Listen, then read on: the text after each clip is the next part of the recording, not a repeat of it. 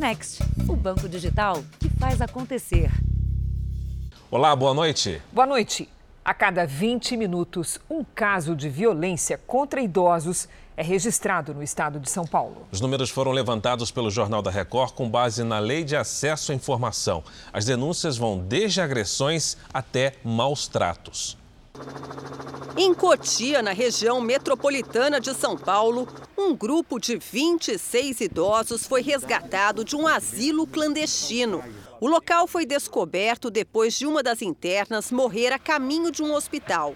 Os donos foram presos. Parentes pagavam cerca de 2 mil reais por mês pela internação. Mas a guarda metropolitana encontrou péssimas condições de higiene e pacientes subnutridos. Bem precárias, é um ambiente totalmente insalubre, condições subhumanas. Tem idosos junto com o refeitório, idosos deitados, é, camas junto com o refeitório. Idosos também são alguns dos alvos preferenciais dos criminosos. Uma senhora de 70 anos que não quis se identificar conta os momentos que passou nas mãos de um assaltante. Você pode imaginar todo tipo de tortura psicológica e física que um ser humano pode suportar, eu suportei nesse dia. Quando eu olhei pro rosto dele, aí apanhei muito. A briga começou no trânsito e terminou dentro da farmácia na Grande São Paulo. Os clientes se assustam ao ver a violência contra dois idosos atrás do balcão. Um dos agressores está sem camisa, o outro usa um boné. As vítimas são o dono da drogaria de 75 anos e o funcionário de 60, que leva chutes e chineladas. Esse tipo de violência se repete todos os dias no país. Só no estado de São Paulo, a cada 20 minutos, alguém procura a polícia para prestar queixa de violência contra um idoso. Os números foram levantados pelo Jornal da Record com base na Lei de Acesso à Informação. O dono e o funcionário da farmácia não fizeram a denúncia. Assim como eles, muitos idosos não procuram a polícia. Entre 2020 e 2021, o número de registros aumentou 1%. Sofreu alguma violência, né? Que, que vem do fato dela ser idosa, que está bem caracterizada, como ela sofreu essa violência por, por ser idosa, procure uma delegacia do idoso. Né? Veja agora outros destaques do dia. Brasil registra a primeira morte associada à variante Omicron do coronavírus. Com o aumento nos casos de Covid, São Paulo cancela o carnaval de rua. Empresas terão de custear seguro ou dar assistência de saúde a entregadores de aplicativo. Parte de prédio desaba no Distrito Federal. E na série especial, como a inflação fora do controle levou para as alturas o preço dos alimentos na Argentina.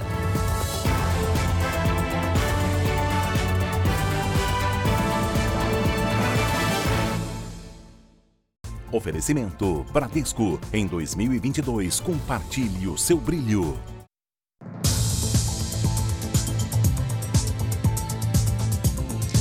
Rio de Janeiro, a polícia prendeu um homem considerado chefe do tráfico de drogas em outro estado, Goiás. Ele é suspeito de ter se aliado a traficantes da maior facção criminosa de origem carioca. Era em uma comunidade no Rio que o suspeito de atuar no tráfico de Goiás estava escondido. Fernando dos Santos, de 25 anos, tinha um mandado de prisão em aberto. A investigação descobriu que traficantes cariocas se aliaram aos de outros estados para expandir os negócios. Era ele o responsável por fazer essa conexão de, de levar drogas, armas, enfim. Ele era a cabeça pensante da facção naquela, naquele território onde ele atuava. Em junho passado, a polícia fez uma operação para prender chefes do tráfico de pelo menos oito estados que estariam vivendo em comunidades do Rio. A ação terminou com oito suspeitos presos. Munição e uma tonelada de drogas foram apreendidas. Fernando vinha sendo monitorado pela polícia há pelo menos três meses. No momento da prisão, ele tentou fugir apresentando um documento falso com o nome de outra pessoa, mas não conseguiu convencer os policiais. O traficante goiano já havia sido identificado por fotos que ele mesmo colocou nas redes sociais, onde aparece ostentando armas. Hoje, uma pistola foi apreendida com ele. Ele gostava muito de ostentar, de mostrar força, né?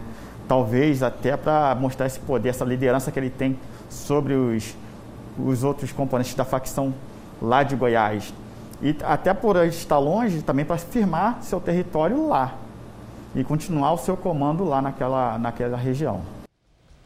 A primeira morte pela variante Omicron no Brasil foi registrada hoje na cidade de Aparecida de Goiânia, em Goiás. A repórter Revana Oliveira tem outras informações para a gente. Revana, boa noite para você.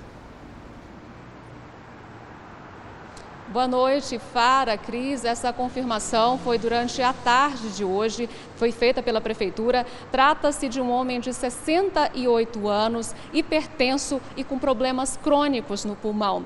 A Secretaria Municipal de Saúde, lá de Aparecida, disse que ele começou a passar mal no dia 20 de dezembro. Dias depois, procurou o atendimento médico, foi internado na UTI no dia 26 e morreu no dia seguinte. Ele já tinha tomado as três doses da vacina contra a Covid. A Aparecida de Goiânia confirmou a transmissão comunitária da variante Omicron há 10 dias. Fara, Cris. Obrigado pelas informações, Revana. São Paulo anunciou hoje o cancelamento do carnaval de rua por causa do aumento dos casos de Covid e de gripe. Nem nas ruas, nem no autódromo. Por recomendação da Vigilância Sanitária, a Prefeitura decidiu cancelar o carnaval de rua. O cenário epidemiológico indica que na cidade de São Paulo nós teremos que cancelar o carnaval de rua e existe uma proposta de se fazer um carnaval controlado com passaportes da vacina em ambientes grandes e abertos como autódromo, portanto, também está descartada esta possibilidade. A procura de pacientes com sintomas gripais na rede municipal de saúde chegou aos níveis do pico da pandemia de Covid em março e abril do ano passado. Apesar dos sintomas serem mais leves, o que se atribui à vacinação, a velocidade de transmissão da variante Omicron ainda preocupa. São Paulo segue o caminho tomado por outras capitais brasileiras e também hoje pelo Distrito Federal. O carnaval de rua foi cancelado em Campo Grande, Cuiabá, Teresina, Belém, Fortaleza, São Luís, Recife, Maceió, Salvador, Florianópolis e Curitiba. O mesmo vai acontecer em outras cidades com festas tradicionais, como Olinda, Ouro Preto e Mariana. Belo Horizonte, Vitória e Rio de Janeiro também não terão blocos. Já os desfiles das escolas de samba estão mantidos tanto no Rio quanto em São Paulo. A Prefeitura de São Paulo também anunciou que o comprovante de vacinação com pelo menos duas doses deverá ser exigido em qualquer evento. Antes, ele era obrigatório apenas quando houvesse mais de 500 pessoas. Agora, o passaporte da vacina precisa ser apresentado independentemente do número de participantes. E desde o início do ano, crescem os casos de brasileiros com florona. Pessoas que tiveram um diagnóstico positivo ao mesmo tempo para Covid e gripe. Mas em Botucatu, interior de São Paulo, exames revelaram um caso de triplo contágio. A mesma pessoa com Covid, resfriado e gripe. Nós estamos vivendo uma verdadeira avalanche de casos de síndrome gripal. Então tivemos aí uma conjunção de fatores para uma tempestade perfeita. No meio dessa avalanche, surgem casos como o de um paciente com triplo contágio: o adenovírus do resfriado, o coronavírus da Covid e o influenza A da gripe. Trata-se de uma médica de Botucatu, no interior de São Paulo. Ela já estava há cerca de dois, três dias com dor de garganta, mal-estar, cansaço, dores pelo corpo, espirrando e tossindo. O diagnóstico foi possível graças ao painel viral, um exame que custa cerca de dois mil reais e, devido ao preço, é pouco realizado. Se mais pessoas tivessem acesso, provavelmente mais casos desse tipo seriam descobertos. Mas só com o aumento da testagem para a gripe e para a Covid-19, já começam a aparecer diversos pacientes com duplo contágio. Lucas teve o que vem sendo chamado de flurona, nome dado a casos de infecção por influenza e coronavírus ao mesmo tempo.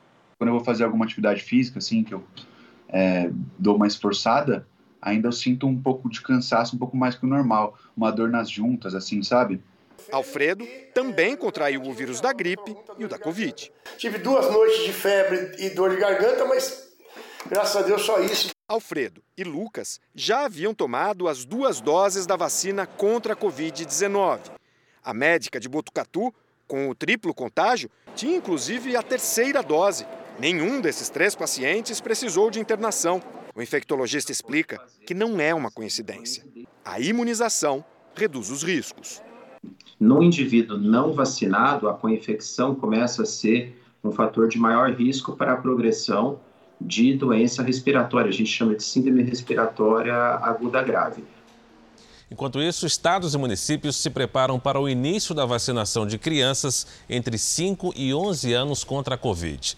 Especialistas afirmam que a imunização dessa faixa etária é fundamental no combate à pandemia e também no retorno às aulas. O isolamento acabou, mas as bonecas continuam sendo companhia para Giovana, de seis anos, durante boa parte do dia. A perspectiva de início da vacinação em crianças nas próximas semanas era tudo que a mãe da menina precisava para se sentir mais tranquila. Aliviada. É, eu sempre tive muito medo. É, enquanto eu, nós adultos, estávamos tomando e não falavam nada das crianças.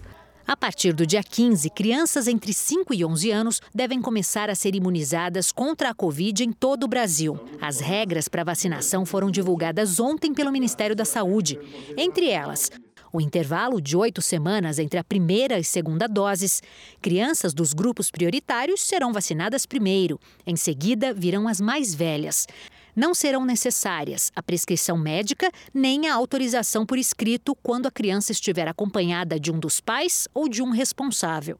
Especialistas na área da saúde explicam que o início da vacinação de crianças é fundamental para o combate à pandemia. Provavelmente, quando você vacina a todos, e principalmente né, nessa idade, você consegue abranger mais pessoas para que diminua a transmissão cruzada para todas as outras faixas. Então, você diminui gravidade, você diminui é, risco de múltiplas infecções e a produção de resistência. De acordo com o governo federal, 20 milhões de doses do imunizante da Pfizer foram encomendados e serão entregues até março. O primeiro lote, com 3,7 milhões de doses, está previsto para chegar ao Brasil no dia 13. A distribuição para os estados deve acontecer no dia seguinte. Alguns já estão preparados para o início da campanha. Aqui no estado de São Paulo, a vacinação de 4,3 milhões de crianças será feita em postos de saúde e em escolas estaduais cadastradas. Assim que as doses chegarem, a meta do governo paulista é imunizar 100% do público-alvo com pelo menos uma dose em até três semanas. Segundo o secretário executivo estadual de saúde, a preocupação é com a quantidade de doses que serão enviadas ao estado até o fim do mês. Os certificados de vacinação específicos para as crianças já estão impressos. A nossa capacidade de estrutura física, de pessoas, de materiais, exceto pela vacina, que é responsabilidade do governo federal, a nossa capacidade é de imunizar pelo menos 250 mil crianças por dia. No Rio de Janeiro, a vacinação começa no dia 17. As primeiras doses serão dadas às meninas de 11 anos. Os meninos dessa idade recebem no dia seguinte. Na mesma semana, as crianças de 10 anos também começam a ser vacinadas. Ao lado do filho Lucas, de 10 anos, Priscila comemora a imunização das crianças. Lucas tem asma e já entendeu que a vacina é a única forma de ficar protegido. E a gente tem esse medo também deles contrair o, o, o, vírus na escola, que voltou às aulas presencial. Esse foi um, foi um momento muito tenso também, a gente ficou muito preocupado, mas até agora deu tudo certo, graças a Deus, e com a vacinação a gente vai ficar bem mais tranquilo, bem mais aliviado. Eu acho que vai ser legal, porque quando a gente tomar vacina, a gente vai ficar imune ao vírus. Então a gente vai meio que voltar à nossa vida normal. A gente vai poder ir para a escola, brincar sem correr risco de ficar infectado ou transmitir o vírus. Então, como você acaba de ver na reportagem, as primeiras doses de vacinas pediátricas devem chegar ao Brasil em 13 de janeiro. Vamos ver mais alguns detalhes aqui no telão? Até o final do mês, o Brasil deve receber 3 milhões e 700 mil doses da vacina pediátrica. Até março serão 20 milhões de doses. O contrato total prevê a compra de pelo menos 100 milhões de doses. E o valor de cada dose é de 69 reais. Isto é, o contrato com a Pfizer tem valor total de quase 7 bilhões de reais. Os Estados Unidos bateram recorde na internação de crianças durante a nova onda da Covid provocada pela variante Omicron. Um levantamento do jornal americano The Washington Post revelou que 4 mil crianças estão hospitalizadas nos Estados Unidos. É a maior marca de internações neste grupo desde o início da pandemia. Hoje, o Centro de Controle e Prevenção de Doenças liberou a dose de reforço com o imunizante da Pfizer para adolescentes entre 12 e 15 anos. Autoridades alertam que a nova variante pode sobrecarregar os hospitais americanos. Em Nova York, 80% dos leitos de UTI estão sendo utilizados neste neste momento. A Omicron já é responsável por mais de 95% dos casos no país. Já na Itália, o governo emitiu um decreto que torna a imunização obrigatória para os maiores de 50 anos. A determinação atinge todos os residentes do país e passa a valer em fevereiro. Quem não cumprir terá que pagar multa que varia entre R$ 3.800 e 9.600 reais.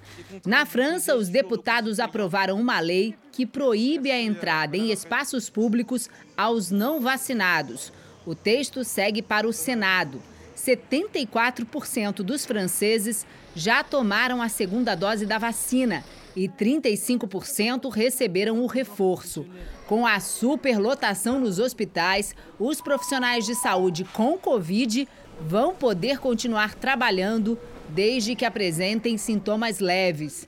Aqui em Portugal, apesar da alta taxa de casos, o primeiro-ministro confirmou o retorno das aulas na segunda-feira e a reabertura de bares e casas noturnas no dia 14 de janeiro. No país, 83% da população com mais de 65 anos já tem o ciclo completo de vacinação, incluindo a dose de reforço. O governo português também anunciou novas regras de isolamento. Agora só fica em quarentena quem vive na mesma casa de alguém que teve diagnóstico positivo de Covid. Quem já recebeu a dose de reforço não precisa cumprir o isolamento. O chefe da Organização Mundial da Saúde disse que a variante Ômicron do coronavírus pode resultar em formas menos graves da doença, mas não deve ser considerada leve. Tedros Adhanom também declarou ser fundamental que as vacinas sejam distribuídas de forma igualitária pelo planeta e assim todos possam ter acesso aos imunizantes. Esse é um dos destaques do portal R7. Para ler essa e outras notícias, acesse aí r7.com. E nos Estados Unidos, o presidente Joe Biden e o ex-presidente Donald Trump trocaram acusações nesta quinta, data que marca um ano da invasão do Capitólio, o Congresso norte-americano. Hoje, as bandeiras ao redor do Capitólio amanheceram a meio mastro, uma homenagem a todos que defenderam o prédio do Congresso americano. Nessa mesma data, em 2021, centenas de pessoas invadiram o Capitólio durante a sessão que confirmaria a vitória de Biden nas eleições de 2020. Dois manifestantes e três policiais morreram. Marie Terry Schmidt mora na capital americana há mais de 50 anos e disse que ficou chocada quando tudo aconteceu. A gente imagina que está em um país seguro, mas não diante daquelas imagens, afirma. Desde que a invasão ao Capitólio aqui em Washington foi controlada, o FBI, a Polícia Federal Americana, investiga cada um dos integrantes que participaram do ato mais de 720 pessoas de 45 estados americanos foram presas ou indiciadas. E as investigações continuam. Outros 250 suspeitos ainda são procurados. Para evitar novos protestos e manifestações, a segurança foi reforçada hoje no local. O presidente Biden esteve no Capitólio e, durante o discurso, acusou o antecessor de provocar a invasão. Sem citar o nome de Trump, Biden disse: pela primeira vez em nossa história, um presidente tentou impedir a transferência pacífica do poder quando uma multidão violenta violou o Capitólio. as a violent mob breached the Capitol. Em nota, o ex-presidente Trump escreveu: Biden, que está destruindo a nossa nação com políticas insanas, de fronteiras abertas, eleições corruptas, políticas de energia desastrosas, mandatos inconstitucionais e fechamentos devastadores nas escolas. Usou meu nome para tentar dividir ainda mais a América. Esse teatro político é apenas uma distração para o fato de que ele falhou completa e totalmente. Veja a seguir as chuvas pelo país. No interior de São Paulo, a força da água derrubou essa ponte e arrancou o asfalto. E também, com a crise econômica, muitos argentinos dependem de doações para ter o que comer.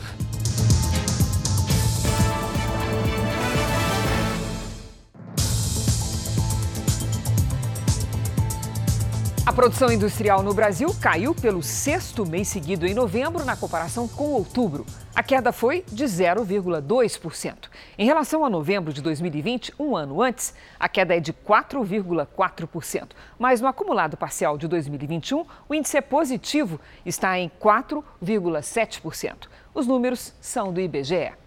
Vamos agora ao vivo a Brasília, porque o presidente Bolsonaro voltou a trabalhar hoje, depois de receber alta do tratamento de uma obstrução intestinal. Ele recebeu ministros e deu uma entrevista a uma TV de Pernambuco. Quem tem os detalhes é o nosso colega Matheus Scavazini. Boa noite, Matheus.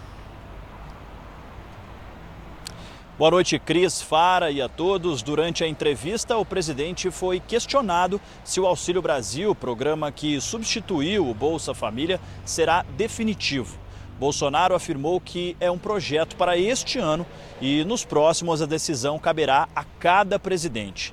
Ele também comentou a investigação do atentado sofrido por ele em 2018 Recentemente, a Justiça autorizou o desbloqueio dos telefones dos advogados de Adélio Bispo, que desferiu um golpe de faca contra o então candidato, hoje presidente da República. Vamos acompanhar. Espero que agora, né, é, a Polícia Federal realmente chegue aí um, a, a, conclusão aos, aos, que eu acho que são mandantes desse crime. Tenho várias várias suposições na minha cabeça, não vou falar porque não posso ser leviano, e tenho conversado com a Polícia Federal no sentido de ajudá-los a, a desvendar esse crime. E hoje, às 10h30 da noite, estreia a nova temporada do Repórter Record Investiga, sob o comando do meu amigo Luiz Fara Monteiro. É verdade, queridos. Repórter Record Investigação, primeiro programa com uma reportagem exclusiva e impactante sobre casamento infantil. Eu pensava que brincar de neve era mesmo brincar de casinha de, de verdade. Arrozinho era areia, as pedras eram feijão. E os pés de pau era meu marido. E meu filho era bonequinho. Agora virou realidade. Agora eu moro dentro de uma casa, a comida não é uma areia, um arroz de verdade, uma carne todo dia que tem que se ter, um feijãozinho. E agora um pedacinho de gente, né? Que a gente tem botei no mundo agora. Na estreia da nova temporada do Repórter Record Investigação. Veja a seguir. Parte de um prédio desaba no Distrito Federal. E na série especial, após medidas econômicas desastrosas do governo de esquerda da Argentina, é cada vez maior a parcela da população que depende da solidariedade para não passar fome.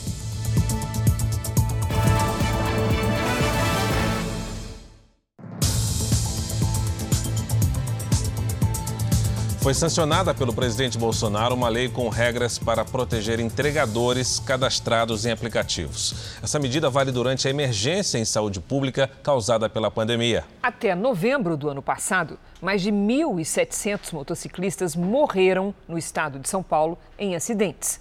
Esse é o maior número desde 2015. Rodrigo chegou a ficar em coma por uma semana depois do acidente que causou ferimentos graves e fraturas em várias partes do corpo. Ao todo, foram mais de três meses em recuperação.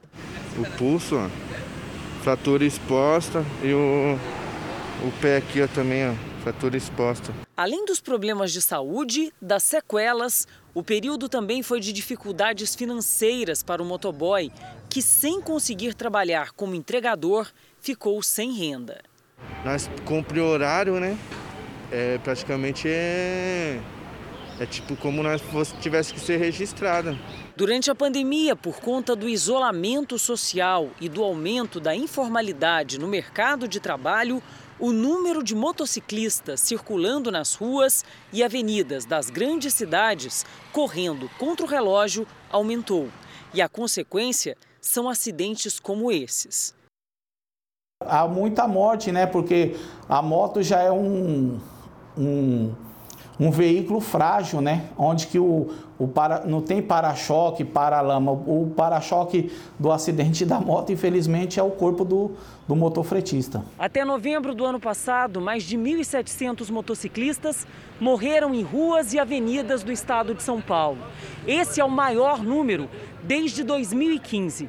Para as entidades que representam o setor, até mais importante que o pagamento de seguro por parte das empresas de aplicativo é a valorização da profissão, o cumprimento de leis que já existem. Importante mesmo seria que, os, que o governo, tanto federal, municipal e estadual, fizesse com que essas empresas de aplicativo cumprissem as leis vigentes. Ele teria um direito trabalhista uma remuneração justa e uma seguridade de qualidade. De acordo com a lei sancionada pelo presidente Bolsonaro, as empresas de aplicativo agora são obrigadas a pagar seguro ou dar assistência financeira para os entregadores, ciclistas ou motociclistas cadastrados. Os benefícios valem para os casos de Covid, afastamentos temporários, invalidez ou morte em acidentes durante a jornada de trabalho uma assistência financeira é, com base nos, nos, nos três últimos, nas três últimas rendas mensais, né? Que aquele operador tirou através do aplicativo. Aquele operador que trabalhava de forma autônoma, ele ganha direitos e passa a ter um resguardo legal, né? E um dia depois de a lei ser sancionada, um dos maiores serviços de entregas para restaurantes avisou que vai encerrar as atividades no Brasil no começo de março. A empresa continuará no país em outras frentes e disse que o fim das entregas de comida não tem relação com a alteração na lei. No Rio de Janeiro, uma criança morreu durante um tiroteio entre policiais militares e traficantes na comunidade da Baixada Fluminense. Outras duas pessoas também foram baleadas. Quem tem as informações é o repórter Pedro Paulo Filho. Tem todos os detalhes. Boa noite, Pedro Paulo. Boa noite, Cris. Boa noite a todos. Olha, segundo a polícia, esse confronto começou quando policiais que faziam patrulhamento foram atacados a tiros por criminosos que atuam nessa comunidade aqui em Queimados. O garoto Kevin Lucas dos Santos Silva, de seis anos, foi baleado e morreu ao dar entrada na unidade de saúde. As outras vítimas são duas meninas de 9 e 13 anos que foram levadas para hospitais da região. A mais nova levou um tiro de raspão e a garota de 13 anos, nesse momento, passa por uma cirurgia. Bom, segundo a família, a família nega a versão dada pela PM. Segundo eles, as crianças estavam brincando no quintal de casa quando os agentes chegaram atirando. Uma perícia está sendo realizada no local. Crise, Fara. Gravíssimo, Pedro Paulo. Obrigada. No Distrito Federal, um prédio de quatro andares cedeu parcialmente. Nenhum morador se feriu, mas as estruturas podem ter novos desabamentos. Os bombeiros começaram a tirar as pessoas do prédio às 10 da manhã. Às duas da tarde, pedaços da estrutura começaram a se soltar e, de repente, os pilares cederam. Os moradores contam que foram avisados às pressas para deixar o local. Chegou falando para pegar os documentos e roupa e sair correndo. Aí todo mundo já foi tentando tirar, tentando tirar os animais, né, lá de cima e todo mundo correu para rua. Segundo os moradores, 50 pessoas vivem aqui no prédio. São dezenas de famílias. O edifício é de uso residencial e comercial.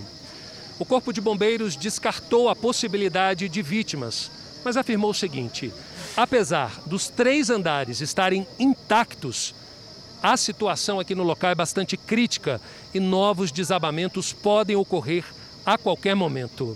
Os bombeiros e a Defesa Civil passaram a tarde avaliando a estrutura do local. Haviam evidências é, contundentes de que o prédio estava com problema. Então, vigas e pilares do pavimento térreo é, estavam é, se desfazendo. Né? No entulho, sofá, máquina de lavar, pertences pessoais de quem ainda não acreditava no que aconteceu. O coração está despedaçado, porque tudo que nós tínhamos de bens materiais estava lá. Tudo. Nós não temos nada, nós não temos mais nada, nem, nem um colchão para dormir. De acordo com a administração regional da cidade de Taguatinga, o prédio é irregular e o proprietário deve ser autuado e multado. Cinco policiais que atuavam em um presídio de Ponta Porã, em Mato Grosso do Sul, na fronteira com o Paraguai, foram presos nesta quinta-feira. Eles são suspeitos de receber propina para permitir a entrada de itens proibidos na carceragem e até mesmo de facilitar fugas. Foram duas operações contra o crime organizado. Uma para prender traficantes de droga. Polícia! Polícia! Polícia! E outra dentro deste presídio estadual. Em algumas celas foram encontrados fardos fechados de bebida alcoólica, além de celulares e dinheiro. Durante a varredura no presídio, cinco policiais que já eram investigados por corrupção foram presos. Segundo o departamento que combate o crime organizado em Mato Grosso do Sul, eles recebiam dinheiro para conceder regalias aos presos. Teriam até mesmo facilitado a fuga de detentos. Segundo a Polícia Civil, os agentes auxiliaram na fuga destes dois internos no fim do ano passado. Câmeras mostram os presos saindo pela porta da frente do presídio. Uma das suspeitas é que os policiais façam parte de organizações criminosas que atuam no tráfico de drogas na fronteira entre os dois países. O aumento acelerado nos casos de Covid está gerando um verdadeiro caos na saúde pública da cidade do Rio de Janeiro. Os cariocas acordaram com medo e querendo saber se estão com Covid. Foi uma corrida pelo teste rápido e de graça. Mas antes do resultado, filas. O sistema público da capital deu um nó. 6, 5 horas da manhã de casa. Em uma das arenas do Parque Olímpico, fila do lado de fora e duas horas de espera. E teve gente que precisou ter ainda mais paciência. Nesse posto na Zona Oeste, foram três horas até ser chamado. Tem gente que é prioridade, que está na fila também, tem gente passando mal na fila. É, eu acho que é uma falta de organização muito grande mesmo, por isso que está demorando muito. Muitos moradores também procuraram essa outra unidade em um bairro próximo. Ciro perdeu o dia de trabalho e não tinha ideia de quando seria atendido. Estou aqui desde de manhã, né, tentando fazer o teste, mas até agora nada. Um dia perdido, não fiz o teste ainda, não trabalhei. Doze pontos de testagem foram montados na capital. Em alguns locais, o serviço é dobrado, porque também é aplicada a vacina contra a Covid. Em Copacabana, o mesmo cenário. Muita gente e três horas em pé. Deveriam ter feito mais é, posto para poder minimizar o que está acontecendo nos postos de saúde. Neste posto em Botafogo, também três horas de fila até fazer o exame. Super desagradável, tem que ficar, mas não vejo outra solução, né? Com tanta procura, o posto não conseguiu organizar uma fila para o atendimento prioritário. Estou lá atrás, poxa. Ao passo que deveria ter prioridade, seria uma fila melhor. Nos últimos quatro dias, o Rio registrou um salto no número de infectados. Quase 24 mil pessoas fizeram testes. O resultado foi positivo para mais de 10 mil cariocas, a maioria com sintomas leves da doença. A última vez em que a cidade registrou esses números foi em janeiro do ano passado. Na capital, mais de 80% da população está vacinada.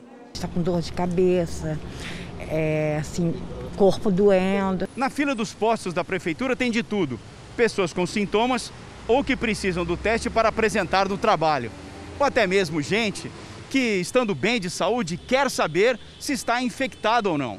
Uma realidade que, segundo especialistas, mostra que a nova variante pode levar as autoridades a repensar as medidas restritivas.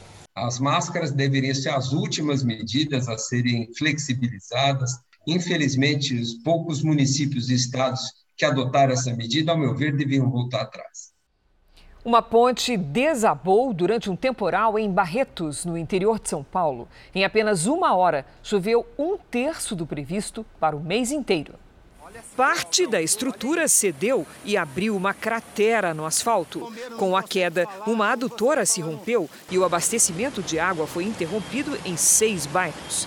Por toda a cidade, ruas e avenidas ficaram completamente alagadas. Esse carro ficou submerso. Muitos motoristas foram surpreendidos pela enxurrada e acabaram ilhados.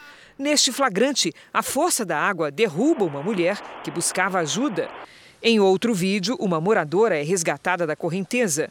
As enchentes ainda invadiram casas e destruíram o pavimento em algumas vias. E na Bahia, as enchentes impactaram de alguma forma pelo menos 800 mil pessoas. Pois é, Faria, agora que em alguns lugares a água baixou, as famílias começam a voltar para casa. Esse vídeo, divulgado hoje, mostra uma ponte cedendo no município de Macarani, no sudoeste do estado. Duas pessoas são arrastadas pela cheia do rio. Elas foram socorridas por um morador, metros à frente. Em Itabuna, no sul da Bahia, moradores começam a tão esperada volta para casa. Nesse recomeço, o colchão foi doado. Na comunidade onde Dona Inês vive, a água subiu tanto que chegou ao telhado das casas. Agora, toda a vizinhança enfrenta o mesmo desafio: reconstruir tudo que foi perdido. Eu vou conseguir.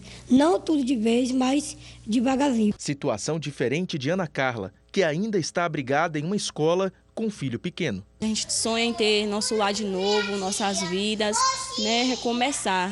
Na cidade de Vitória da Conquista, no sudoeste baiano, famílias inteiras também aguardam o momento de deixar os abrigos. Eu trabalhava, tinha o meu momento de voltar para casa, reunir minha família e eu não tenho mais esse lazer assim, de estar dentro de casa para cuidar das minhas coisas.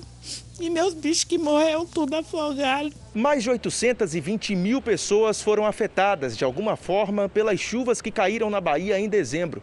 Cerca de 96 mil ainda estão desabrigadas ou desalojadas.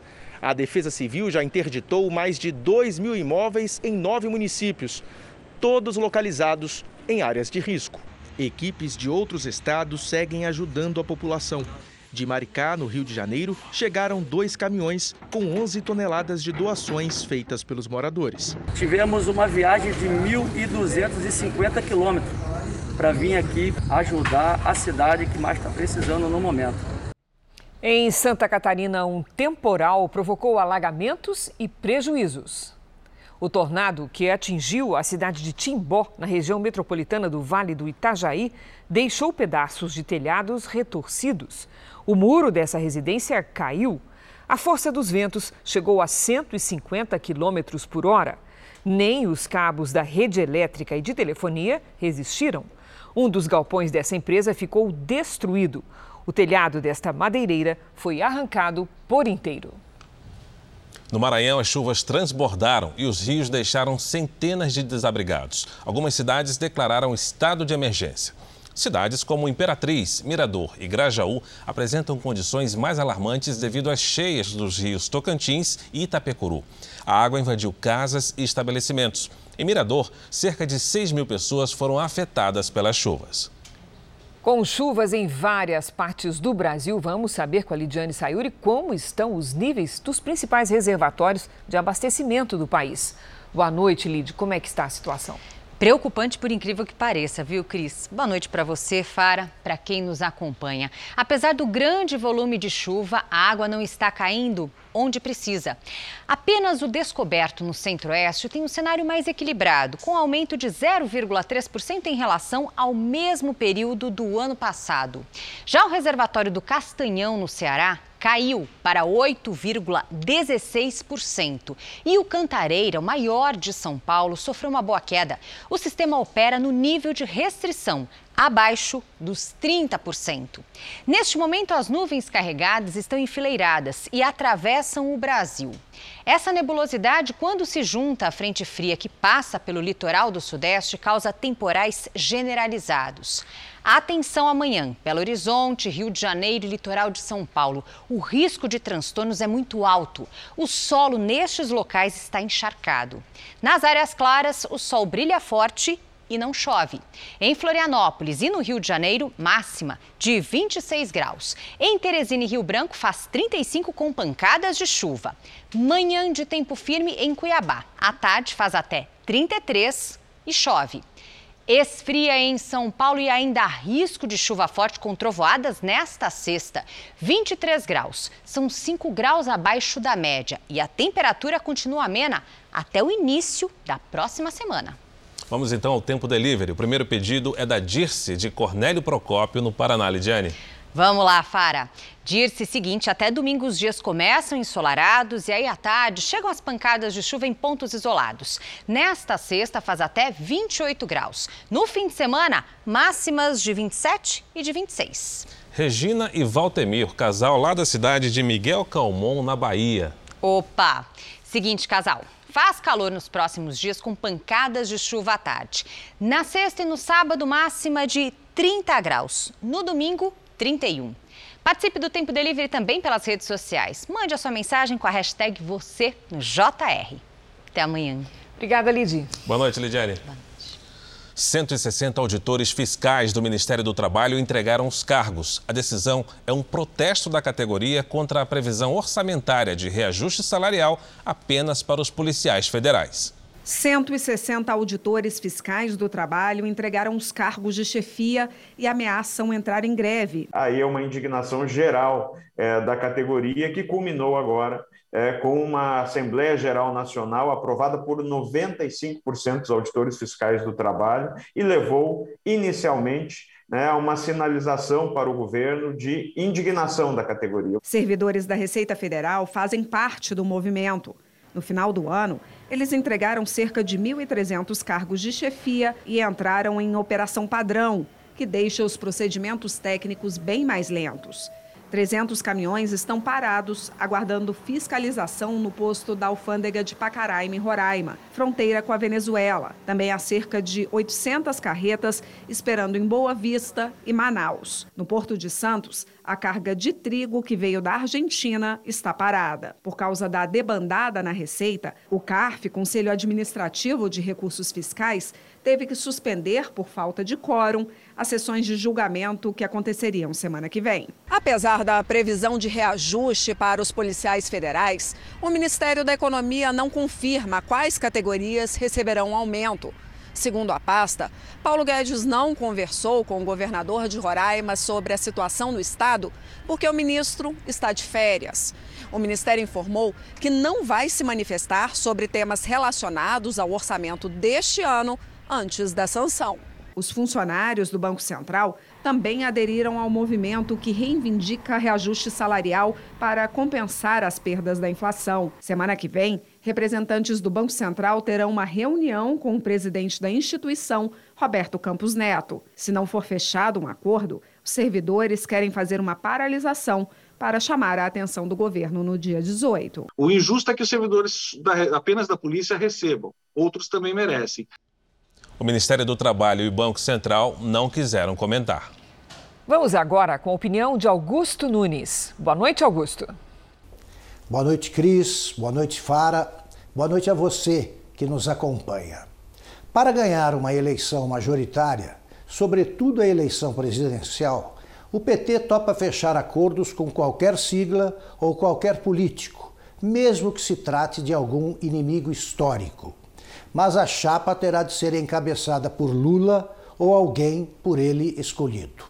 Geraldo Alckmin, por exemplo, será recebido como estadista e amigo de infância do chefão se aceitar a candidatura a vice-presidente. Caso resolva disputar o governo de São Paulo, será tratado pelo eleitorado do já candidato Fernando Haddad como mais um perigoso direitista sempre invocando o status de maior partido da esquerda brasileira, o PT odeia desempenhar o papel de coadjuvante. Essa megalomania vai tornando inviável um possível acerto com o PSB, o alvo do momento. O parceiro menor teria de retirar, por exemplo, a candidatura de Márcio França a governador de São Paulo. Em Pernambuco, a família do prefeito do Recife, João Campos, que comanda o PSB, seria forçada a esquecer um longo histórico de brigas para engolir Marília Reis ou Humberto Costa, pré-candidatos do PT. A tribo de Lula só não exige o papel de protagonista em estados como o Rio de Janeiro. Em território fluminense, faltam até figurantes. No noticiário internacional, a Rússia enviou soldados para formar uma força de paz no Cazaquistão. O país vive uma onda de protestos violentos. O avião de carga com os soldados decolou hoje de Moscou. Autoridades afirmam que a missão vai proteger estatais e instalações militares do Cazaquistão. Nesta quinta, a polícia da maior cidade do país divulgou que 2 mil manifestantes foram presos. Mesmo assim, os protestos continuam violentos. Pelo menos 13 agentes de segurança morreram. As manifestações começaram em oposição ao aumento no preço dos combustíveis, mas se espalharam e passaram a representar a insatisfação da população com a política e o governo. E na Austrália, um tribunal vai decidir se o tenista número um do mundo, o sérvio Novak Djokovic, será deportado. Djokovic foi colocado em um hotel da imigração australiana, enquanto os advogados contestam a decisão de não permitir a entrada do atleta. Para entrar no país, as pessoas devem comprovar a vacinação contra a Covid. Mas Djokovic, que levanta a bandeira contra a vacina, havia recebido uma liberação especial para disputar o Aberto da Austrália, um dos principais torneios de tênis do mundo. Só que depois o governo pediu que o sérvio provasse que não se vacinou por uma razão médica. E isso fez com que o atleta tivesse o visto cancelado. Djokovic já venceu nove vezes o torneio. O campeonato começa em pouco mais de uma semana. Na Sérvia, a família do tenista saiu em defesa dele. A mãe disse que as acomodações são péssimas e que o filho está sendo tratado como prisioneiro. Até o presidente sérvio se manifestou, classificando a situação como uma perseguição política. Quem também falou sobre o caso foi o tenista espanhol Rafael Nadal. Ele disse que sente muito pela situação, mas que todos são livres para tomar as próprias decisões e precisam enfrentar algumas consequências. A inflação descontrolada na Argentina provocou uma alta inédita nos preços dos alimentos. E a cada dia, há menos comida na mesa dos nossos vizinhos. Na série especial de hoje, você vai ver que muitas famílias dependem da solidariedade para não passar fome.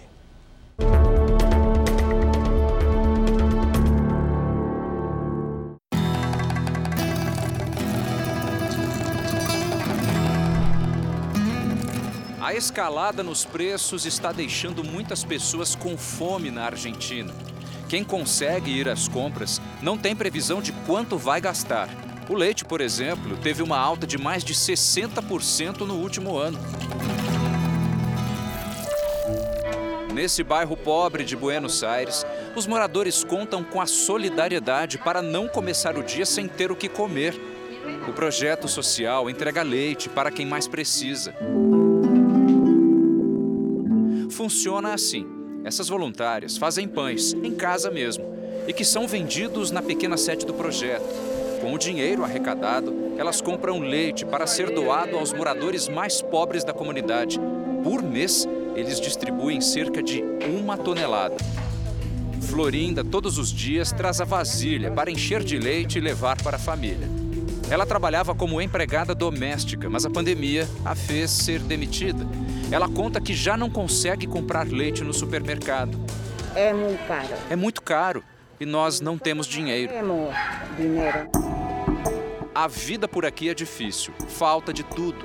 As pessoas que dependem do projeto lutam para ter o mínimo à mesa. É o caso de Dona Marta. Ela também recorre à ajuda diariamente. E a doação de leite faz a diferença na vida dela. E se, porque se não está esto... Se não tivesse isso, estaríamos com muitos problemas. Mais mal de lo que estamos passando. Pergunto se às vezes falta alimento e ela me responde emocionada. É muito difícil. Você vai entender quando entrar em casa.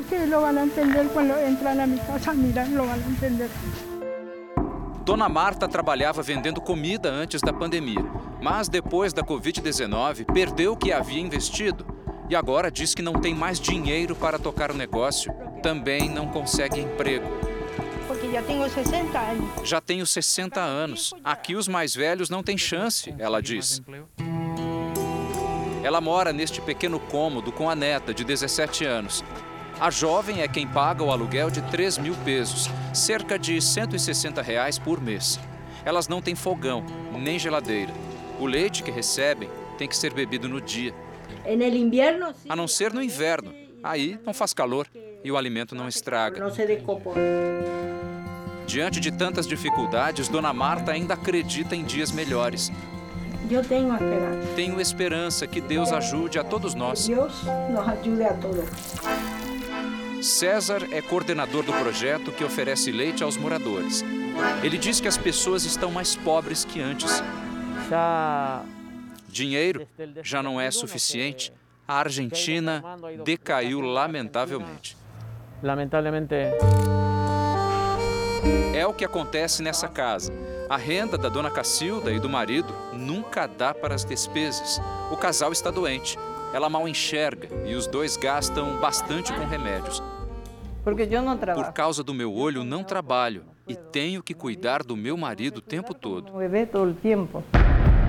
E tem ainda um outro problema que para eles é mais grave: a violência que há no bairro. Dois filhos deles foram assassinados. Esse dolor incomparável. É uma dor incomparável.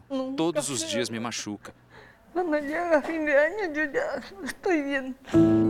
A pensão que Dona Cacilda e o marido recebem mal dá para comer.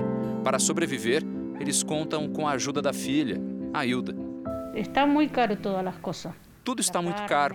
A carne, o frango, o óleo subiram demais. Subiu muitíssimo.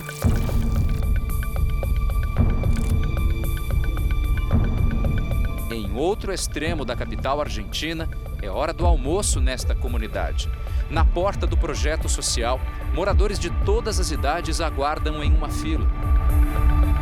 A gente está acompanhando o Fernando, já vai chegar a hora de que ele vai ter acesso aqui à comida diária. Praticamente todos os dias ele estava me dizendo que é melhor às vezes pedir comida, porque emprego na Argentina infelizmente não tem. A família espera? A família espera, e com isso aqui escapamos do sufoco, diz ele. Salvamos o apuro. Chega a vez de Fernando. Aqui ele vai levar pão, vai levar uma quantidade de sopa e disse que se tiver uma sobremesa vai ajudar. A comida dá para alimentar cinco pessoas e Fernando terá que caminhar por dez quadras para chegar até a casa onde mora. Digam que o governo é o culpado, desabafa.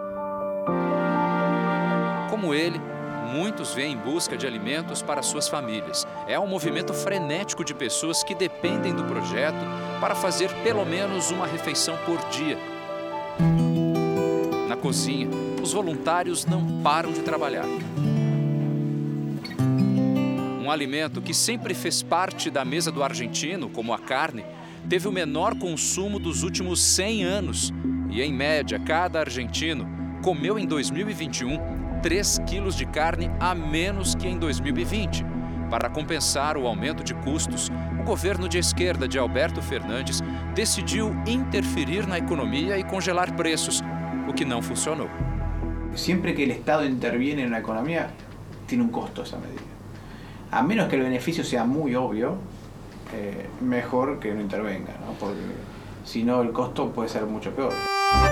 Hoje, o salário mínimo na Argentina é de 32 mil pesos, o equivalente a 1.700 reais. Mas esse valor deveria ser pelo menos 40% maior para garantir o mínimo às famílias. E como muitos estão na informalidade, esse valor ainda é um luxo distante. A cada dia, a dependência dos refeitórios comunitários é maior. Para quem precisa, essa ajuda é muito mais que um prato de comida é a esperança de dias melhores.